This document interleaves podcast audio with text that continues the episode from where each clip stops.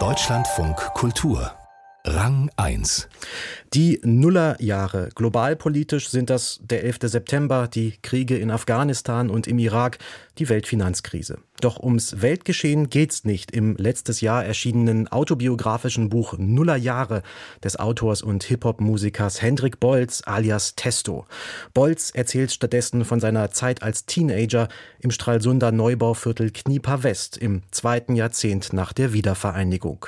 Auch für Hendrik Bolz eine raue Zeit, bestimmt durch Massenarbeitslosigkeit, Verwahrlosung und Gewalt. Am Mecklenburgischen Staatstheater Schwerin kam der Stoff jetzt auf die Theaterbühne und Silke Hasselmann war für uns dabei. Erste Szene, zwei junge Frauen und vier junge Männer springen auf die kleine, karge Bühne, ein bisschen überdreht, ziemlich laut und theatralisch, was sich legen wird. Stellt sich heraus, sie alle sind Hendrik, der Ich-Erzähler, unterwegs auf der Autobahn von Berlin Richtung Ostsee.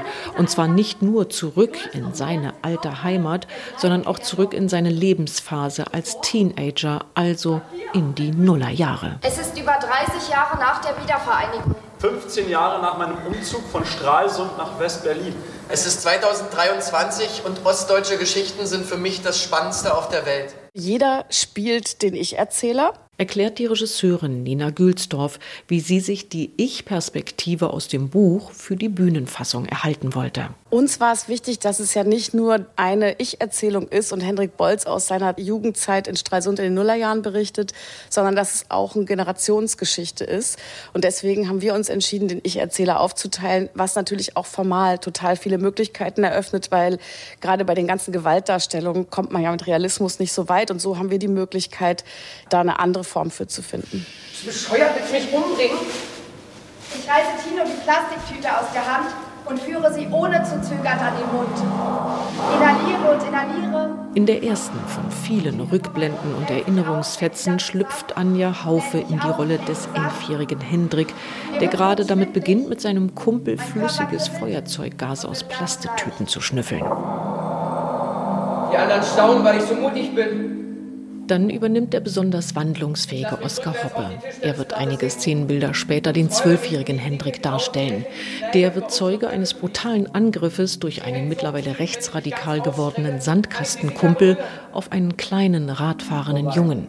Später verkörpert er den bereits an Alkohol und Drogendauerrausch gewöhnten Hendrik oder auch jenen, der sich im Boxclub anmeldet. Viele trauten sich abends nicht mehr auf die Straße und erhofften sich vom Training ein Stück Selbstvertrauen. Schnell sollte Abhilfe geschaffen werden. Und so lernte man anfangs neben einfachen Abwehrtechniken vor allem wachsam sein, aus dem Weg gehen, nicht in die Augen schauen, nicht provozieren. Wir sind alle nicht in dem Milieu groß geworden äh, und Theater hat immer mit Anmaßung zu tun, aber hier hat es sich besonders anmaßend angefühlt, wenn man dann nur Klischees bedient und versucht cool und hart zu sein und einem wirklich auf die Fresse zu hauen und einen wirklich zu demütigen. Aber den Prozess mussten wir durchlaufen, um dann zu sagen, okay, das nehmen wir wieder weg, haben es einmal erlebt, haben es einmal durchgespielt und jetzt finden wir Übersetzungen dafür. Was Oskar Hoppe vom Mecklenburgischen Staatstheater mit dafür meint, ist vor allem die damals im Osten weit verbreitete Gewalt. Sie steckt im besten Fall in verletzendem Sprachgebrauch oder im nicht miteinander reden können, weil die Eltern nach dem schlagartigen Systemwechsel von 1990 immer noch vor allem mit sich zu tun haben. Na Schubert, was quatsch für Scheiße, halt dein dummes Maul. Alter, Busch war in Stralsund, überall Scharfschützen, Bullen, alles war abgesperrt, kriegt ihr gar nichts mehr mit? Was in und mit dem jungen Hendrik vorgegangen ist, das setzt die Schweriner Inszenierung ideenreich um. Musik spielt dabei auch eine Rolle. Klar ist doch aus Hendrik Bolz später in Berlin der Rapper Testo geworden. Schon was Hendrik Bolster in Schwerin von den beiden Profischauspielern und den vier Rostocker Schauspielstudenten bei den Proben gesehen hatte, stimme ihn zufrieden, sagte er im NDR, wobei ich glaube, es kann auch nerven, wenn ein Autor sich immer so, nee, das stimmt doch nicht und das war ganz anders. Ähm, und äh, die hatten aber Bock drauf. Und ich glaube, da war das irgendwie cool, nochmal so Kontext zu geben. So Dinge, die ich vielleicht im Buch gar nicht erzähle, die ich aber zum Beispiel bei Lesungen erzähle. Also wo kam dann so die Gewalt her, ne? dass das was auch zu tun hatte mit diesem, mit diesem Systemumbruch und so.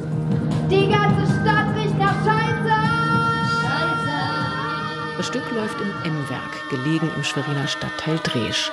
Wie im Stralsunder Knieper West wurde auch hier zu DDR-Zeiten im Rahmen des Wohnungsbauprogrammes ein riesiger Plattenbaubezirk für über 20.000 Menschen errichtet, damals vor allem junge Familien. Dass sich das Mecklenburgische Staatstheater direkt nach dem Erscheinen des Buches Nullerjahre die Rechte für eine Theateruraufführung gesichert hat, erklärt Regisseurin Nina Gülsdorf folglich auch so weil es einfach ein toller Roman ist, der uns inspiriert hat, zumal ja hier auch auf dem Dresch, wo wir jetzt hier unsere M-Halle haben, das so ist, dass ja die Situation ganz, ganz ähnlich ist. Also im Grunde genommen glaube ich, dass vieles von dem, was da in Stralsund verortet ist, einfach auch auf Schwerin passt. Und das ist dann sehr gut, dass wir die Uraufführung bekommen haben. Regisseurin Nina Gülstorff über ihre Bühnenadaption von Nullerjahre von Hendrik Bolz hier im Beitrag von Silke Hasselmann. Die nächste Vorstellung am Mecklenburgischen Staatstheater Schwerin ist am 12. März.